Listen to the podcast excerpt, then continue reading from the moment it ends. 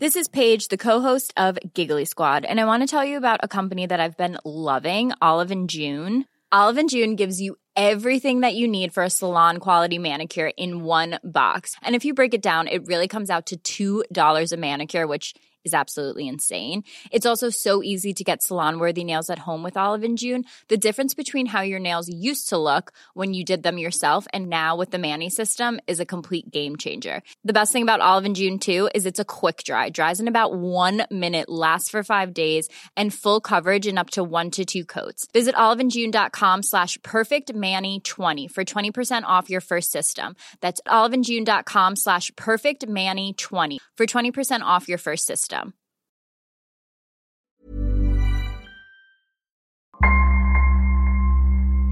Bonjour, je suis Claudia Prolongeau et vous écoutez Crime Story, le podcast fait divers du Parisien. Décidément, ce sont les faits divers et leurs conséquences qui ont la vedette aujourd'hui. Des restes humains ont été retrouvés sur la propriété. Le préfet de la région Corse a été assassiné de plusieurs balles dans la tête. ce Un soir. couple et ses quatre enfants ont donc disparu. L'enquête se rend aujourd'hui vers un geste criminel. Chaque semaine, je vous raconte une grande affaire criminelle en m'appuyant sur l'expertise du chef du service police-justice du Parisien, Damien Delseny. Bonjour Damien. Bonjour Claudia. Aujourd'hui dans Crime Story, les quatre disparus du carnaval. Oui, quatre jeunes filles parties faire la fête au Portel, dans le Pas-de-Calais. Leur famille s'inquiète de ne pas les voir revenir, la police un peu moins. Le dimanche 16 février 1997, le quotidien La Voix du Nord expose à sa une les visages de quatre jeunes filles, Peggy et Amélie Merlin, Audrey et Isabelle Ruffin. Elles ont toutes entre 17 et 20 ans. Quand Romuald Muller, chef de la brigade criminelle à la police judiciaire de Lille, s'installe ce jour-là à son bureau avec le journal, il n'est d'abord pas très inquiet. Les adolescents en conflit avec leurs parents qui fuient quelques jours avant de revenir à la maison, il y en a tout le temps. Mais en lisant l'article, le policier apprend que ces quatre jeunes filles ont disparu depuis le mercredi 12 février, soit quatre jours. Ça commence à être long pour une fugue. Et s'il y avait eu un accident, on aurait forcément trouvé des traces, et l'affaire serait déjà élucidée. Alors que s'est-il passé? Peggy, Amélie, Isabelle et Audrey sont deux fois deux sœurs issues de familles modestes et monoparentales. Peggy et Amélie Merlin vivent avec leur mère, Marie-Josée. Isabelle et Audrey Ruffin vivent avec leur petite sœur, Virginie. Elles sont élevées par une grande cousine d'environ 60 ans, Laure Lamotte, depuis la mort de leur mère des suites d'une maladie grave. D'après leurs proches, ces quatre jeunes filles sont heureuses et joyeuses. Elles vivent à Outreau, petite commune de 13 000 habitants dans le Pas-de-Calais, à quelques kilomètres de la mer. Peggy et Amélie Merlin, qui ont toujours vécu là, connaissent le coin comme leur poche. Isabelle et Audrey Ruffin ont emménagé sur le secteur il y a seulement quelques mois. Au lycée, Audrey Ruffin s'est retrouvée dans la même classe qu'Amélie Merlin, en CAP comptabilité. Les deux filles se sont tout de suite bien entendues et ont fait se rencontrer leurs grandes sœurs, Peggy et Isabelle, qui sont devenues amies à leur tour. Peggy et Isabelle ont des points communs. Elles ont 20 ans toutes les deux, un BEP hôtellerie en poche et sont à la recherche d'un travail stable.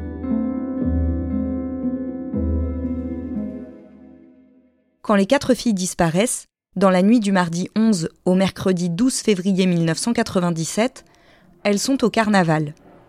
Une tradition à laquelle participent de longue date Peggy et Amélie, et qu'elles ont décidé de faire découvrir pour la première fois à leurs amies Isabelle et Audrey. Pour l'occasion, elles ont préparé des costumes sur lesquels elles ont travaillé pendant plusieurs mois. Lundi encore, elles ont séché les cours pour peaufiner leur déguisement. Le mardi 11 au soir, quand elles se retrouvent, elles sont surexcitées. Damien, à quoi ressemblent ces filles? Les deux sœurs euh, Peggy et Amélie sont aussi blondes que les deux autres, Isabelle et Audrey sont brunes. Donc vous avez les deux blondes qui ont des cheveux euh, coupés plutôt courts au carré avec des yeux clairs et puis euh, bah, les deux autres qui sont euh, deux brunes avec euh, une frange à chaque fois et des yeux marrons. À quel moment on se rend compte de leur disparition? Traditionnellement, Marie-Josée, elle récupère ses filles le lendemain du carnaval pour prendre le petit déjeuner avec elle justement sur la place du Portel à 7 heures. Et à 7 heures, elles ne sont pas sur la place du Portel. Alors au départ, elle va penser à une, une, panne de réveil, les filles ont fait la fête toute la nuit, elles sont en retard, ça peut paraître à peu près normal, mais ça ressemble quand même pas du tout à ces filles. Alors avec Laure Lamotte, elles vont les chercher un peu partout et finalement, euh, au bout de quelques heures, elles sont quand même très inquiètes et elles vont aller signaler leur disparition, donc dès le mercredi en fin de journée. Du côté de la police, c'est pas perçu comme très inquiétant. Au commissariat de Boulogne-sur-Mer où les deux femmes se sont rendues, les policiers ils sont plutôt euh, pas inquiets, en tout cas ils se disent bon on va voir, c'est le carnaval, elles ont fait la fête. Et surtout, il pense que c'est difficile d'envisager une piste criminelle lorsque quatre personnes, quatre jeunes filles disparaissent en même temps. Effectivement, quand une jeune fille seule disparaît, on est tout de suite assez inquiet. Là, elles étaient quatre, elles sont toutes les quatre euh, absentes, donc ça paraît compliqué d'imaginer qu'on a pu enlever quatre jeunes filles ou qu'il a pu arriver quelque chose à quatre jeunes filles en même temps. Le message qui est envoyé par le commissariat de Boulogne-sur-Mer aux autres unités du secteur, ce message, il a comme en tête fugue mineure, et euh, l'important c'est normal. Ça veut dire qu'on n'est vraiment pas pour les policiers dans un caractère d'urgence. Mais en parallèle, les mamans, les voisins, les amis, eux, ils se mobilisent tout de suite et ils vont commencer à mener ce qui est une véritable enquête parallèle et qui va donc aboutir cette enquête et cette mobilisation à la fameuse une de la Voix du Nord le dimanche 16 février. Quand est-ce que la police commence à enquêter vraiment sur cette disparition? Alors bah, à partir du moment où il y a cette une en fait de la Voix du Nord, c'est-à-dire dès le dimanche matin, le procureur va confier le dossier à la police judiciaire de Lille. Ils vont mettre en place assez vite un numéro vert pour recueillir les témoignages, c'est souvent ce qu'on fait lors de disparitions. Et donc le lundi 17 février, c'est-à-dire six jours après le signalement de leur disparition, le parquet va ouvrir une enquête pour enlèvement et séquestration. Pourquoi est-ce que ça prend tant de temps Alors, ça prend toujours du temps, pour une raison très simple. On estime en France que, à partir du moment où il y a des majeurs qui disparaissent, il y a un droit à la disparition. Et surtout, il y a tellement de disparitions en France, hein, ça se compte par dizaines de milliers chaque année, de gens qui fuguent quelques jours ou quelques semaines, que on attend toujours d'avoir un indice sur un caractère véritablement inquiétant d'une disparition pour diligenter une enquête, en gros pour mettre des moyens et euh, mobiliser du monde. Donc là, en plus, on est en période euh, localement de carnaval, la police est très sollicitée sur plein d'autres choses, mais ils ont quand même pas perçu, les policiers, les premiers policiers, la réelle inquiétude que manifestaient les deux mamans qui expliquaient que euh, voilà, leur fille n'était pas du tout coutumière de ce genre de comportement. On est aussi quand même dans le cadre de disparition de quatre jeunes filles relativement jeunes, dont même certaines sont mineures. Donc on peut imaginer quand même qu'il y aurait pu y avoir une mobilisation un peu plus en amont.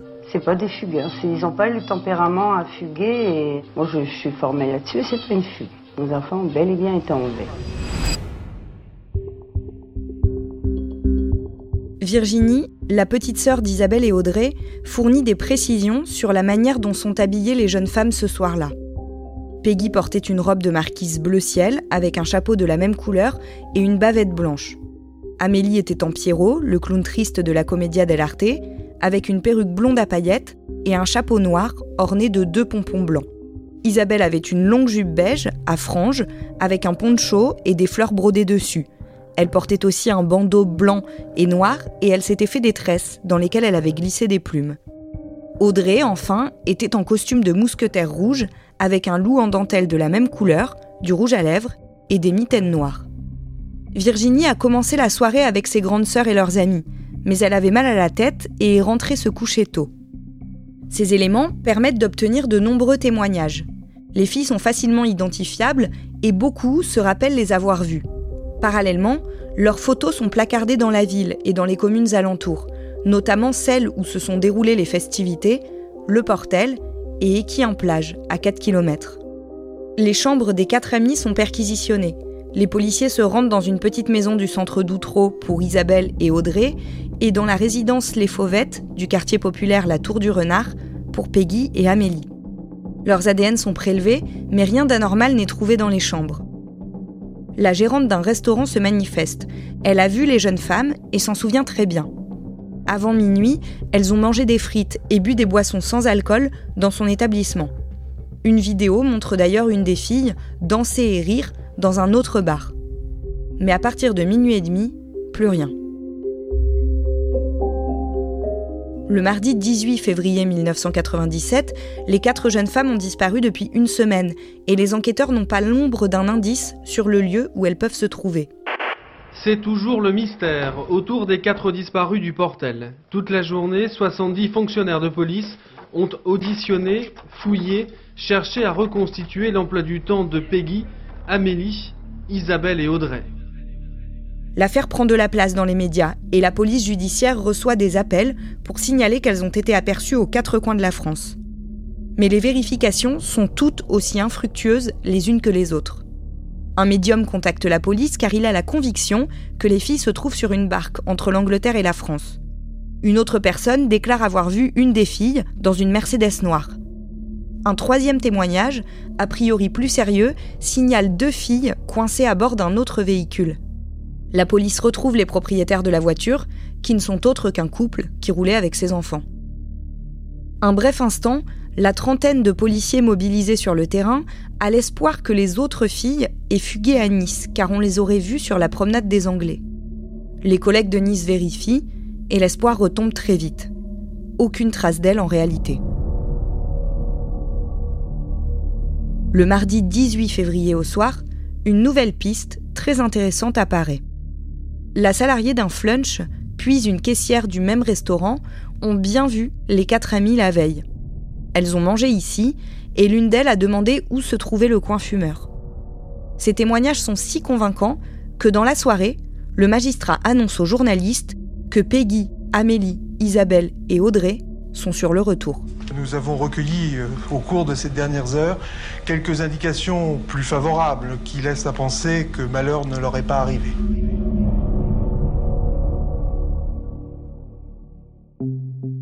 Damien, en fait, ce n'est pas du tout le cas. Oui, mais on se demande bien pourquoi le procureur a fait cette déclaration euh, extrêmement euh, risquée, parce qu'à l'époque, euh, ça repose uniquement sur des témoignages, mais on n'a pas mis la main sur les quatre jeunes filles. D'ailleurs, dans l'entourage des quatre disparus, on n'y croit pas du tout. Et pourquoi on n'y croit pas du tout? Parce que, on l'a dit, ces mamans, elles mènent une enquête parallèle, elles ont mis leur numéro sur les avis de recherche, leur numéro de téléphone, et en fait, dans ces appels, elles entendent parler d'un fourgon blanc avec des rayures vertes sur le côté qui aurait été aperçu au Portel pendant le carnaval et qui a retenu l'attention de pas mal de monde. Des témoins viennent signaler ce même véhicule au commissariat de Boulogne-sur-Mer. Les policiers vont identifier une camionnette alors de marque Citroën dont le propriétaire vivrait à Roubaix. Les policiers vont lui rendre visite. Alors très rapidement, ils comprennent que c'est pas une bonne piste, il est mis hors de cause, mais ce véhicule, ce fourgon, ça reste quand même un élément qui revient dans plusieurs témoignages, donc ils vont s'y accrocher et ils vont un peu tout miser sur ce véhicule. Surtout qu'il a une particularité qui revient dans tous les témoignages qui sont faits, c'est qu'il est de deux couleurs, ce qui n'est pas très fréquent. Donc ils espèrent que cette particularité euh, bicolore a un peu marqué les gens et que ça va permettre de pister et de retrouver ce fourgon. Une jeune femme raconte justement aux enquêteurs un épisode angoissant avec une camionnette qui ressemble à celle-là, et ça s'est passé quelques jours seulement avant la disparition des quatre filles au carnaval. Elle est alors à Berck-sur-Mer, hein, on est sur la côte, on est vraiment tout près des lieux de disparition. Elle est en train de passer un coup de fil dans une cabine téléphonique. Elle est seule, mais en réalité son petit ami est à quelques dizaines de mètres de là, et elle voit se rapprocher à faible vitesse de la cabine téléphonique une fourgonnette bicolore. Surtout, elle voit la porte sur le côté, une porte coulissante, hein, comme dans les fourgons, qui s'ouvre avec un homme à l'intérieur du fourgon. Elle comprend en quelques secondes qu'il s'agit probablement d'une tentative d'enlèvement, donc elle va rejoindre son petit ami qui est pas très loin. Les occupants du fourgon, dès qu'ils voient que cette femme n'est pas seule, bah, ils referment la porte coulissante du fourgon, ils accélèrent et ils disparaissent. La gendarmerie d'Étaples-sur-Mer signale la présence de ce fourgon. Étape-sur-Mer, c'est euh, un, port de pêche qui a une trentaine de kilomètres de Boulogne-sur-Mer. Donc c'est un appel anonyme, encore, qui a parlé des mouvements suspects euh, d'un fourgon, un Peugeot J5 cette fois. On se souvient que le modèle précédent c'était un Citroën, mais c'est des modèles qui se ressemblent beaucoup. Et donc ce J5, il a été vu quelques jours avant la disparition des quatre jeunes femmes sur cette commune d'Étaples. Il y avait à son bord un homme corpulent avec une moustache qui conduisait, il était au volant. Ils vont se mettre évidemment à chercher cet homme, ils vont identifier ce propriétaire, mais il dit qu'il a vendu le fourgon cinq mois plus tôt. Et l'acquéreur, il s'appelle Jean-Pierre et il a 38 ans. Sauf que ce Jean-Pierre, qui est donc le nouveau propriétaire du fourgon, il déclare lui aussi qu'il l'a vendu le 7 février 1997, donc seulement quelques jours avant la disparition des quatre jeunes filles. Oui, et il va donner un nouveau nom aux enquêteurs parce qu'il dit Moi, je l'ai vendu à un certain Jean-Michel Jourdain qui habite dans la région, qui habite à Dan. Les enquêteurs vont donc se renseigner sur ce nouveau propriétaire, sur ce Jean-Michel Jourdain, et ils vont découvrir qu'il est très connu de la justice et de la police, et depuis des années déjà, notamment pour le viol et le meurtre d'une jeune femme sur la côte d'Opale le 18 juin 1986.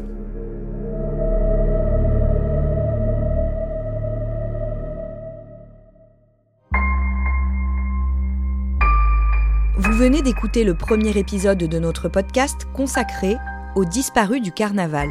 Suite et fin de ce podcast dans le deuxième épisode, déjà disponible sur leparisien.fr et sur toutes les plateformes d'écoute. Crime Story est le podcast fait divers du Parisien.